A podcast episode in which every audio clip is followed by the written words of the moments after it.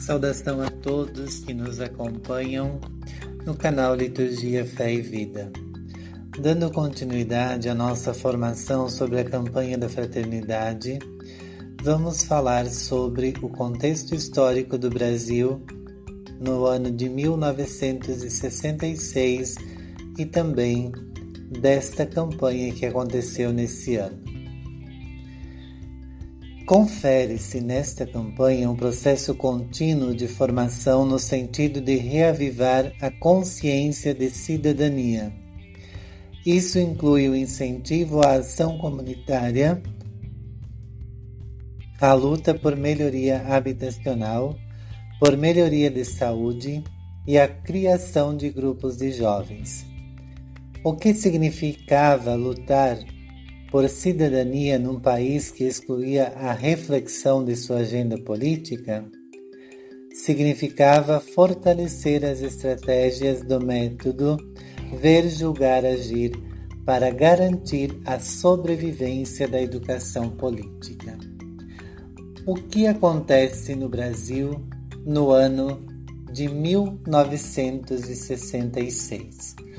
É, alguns fatos aí que aconteceram nesse ano é, que marcaram a história do Brasil foram os seguintes. Frei Paulo Evaristo Arns é nomeado bispo auxiliar do arcebispo de São Paulo, Dom Agnello Rossi, e depois bispo da região norte da cidade. O ditador Castelo Branco baixa o ato institucional número 3 definindo eleição indireta para governador. Os prefeitos passam a ser nomeados nas capitais. O MDB lança manifesto em defesa das eleições diretas. O governador de São Paulo, Ademar de Barros, é deposto e cassado por corrupção. Luiz Carlos Prestes é condenado a 14 anos de prisão por subversão o Movimento Nacionalista Revolucionário, formado por ex-militares e militantes de esquerda ligados a Leonel Brizola, organiza o que seria o primeiro movimento armado contra o golpe, nas terras do Caparaó, entre Minas Gerais e Espírito Santo, e sem qualquer apoio popular. Realiza-se em 12 estados a eleição indireta para governador Todas são vencidas pela Arena. Criado o Fundo de Garantia por Tempo de Serviço. General Costa e Silva é eleito presidente pelo Congresso Nacional. Mais seis deputados federais são cassados por Castelo, que fecha o Congresso Nacional por dez dias. Ato Institucional número 4 confere poderes ao Congresso Nacional para aprovar a nova Constituição. É decretado o Ato Institucional número 3 que institui eleições indiretas para governador e a nomeação de prefeitos. Oficializados os partidos do Movimento Democrático Brasileiro, que reuniu principalmente parlamentares do extinto PTB e se transformou na oposição ao regime militar, e a Arena Aliança Renovada Nacional, atual DEM, que se constituiu como partido de sustentação dos governos militares.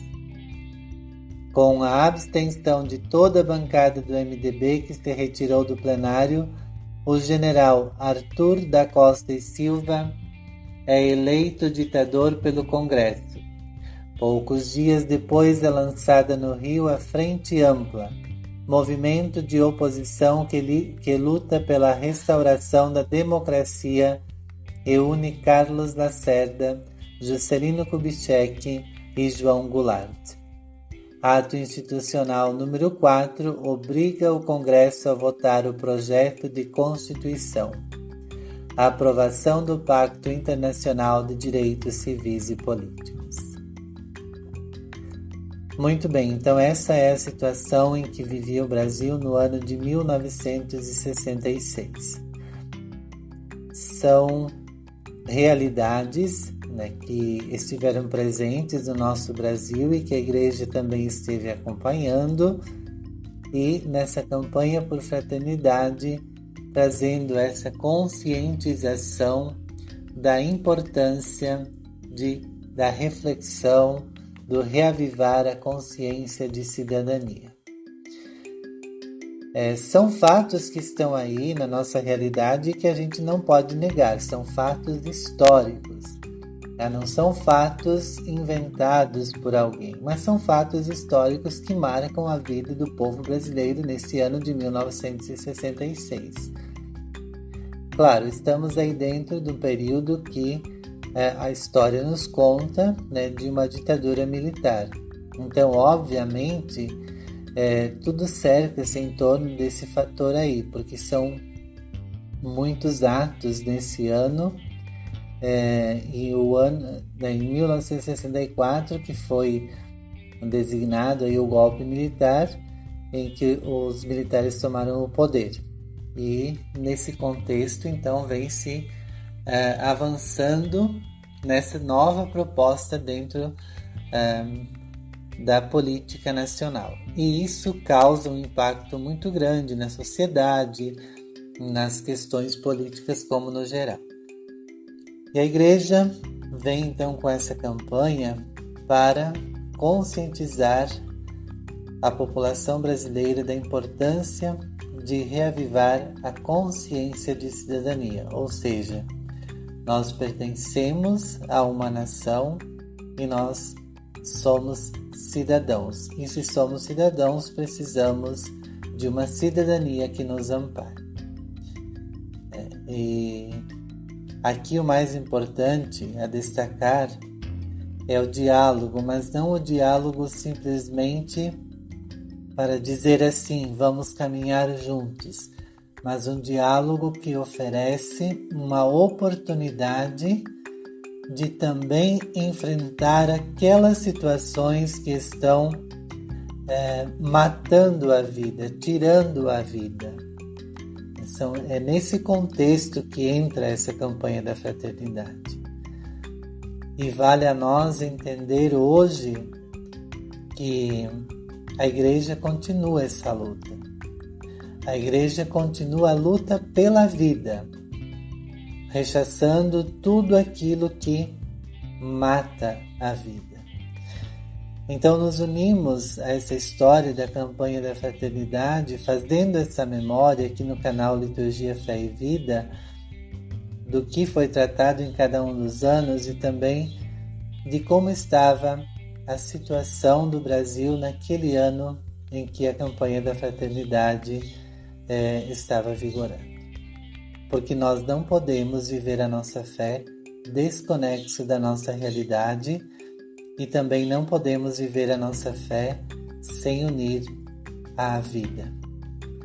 Por isso, o nosso canal Liturgia Fé e Vida traz essa reflexão, deixando-nos a par, recordando-nos de todos os acontecimentos ou dos acontecimentos mais importantes.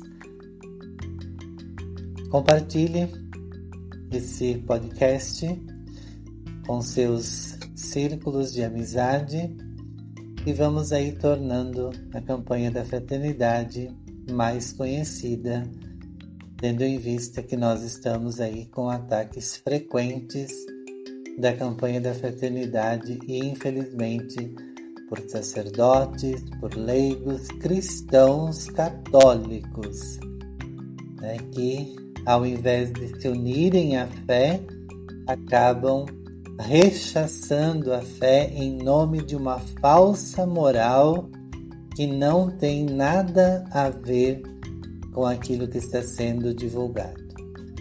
Por isso, a necessidade de retomarmos todas as campanhas da fraternidade para entendermos o conjunto e o todo, e não simplesmente uma parte, um recorte que pode ser muito fácil para uh, colocar empecilhos e para denegrir a imagem da campanha da fraternidade.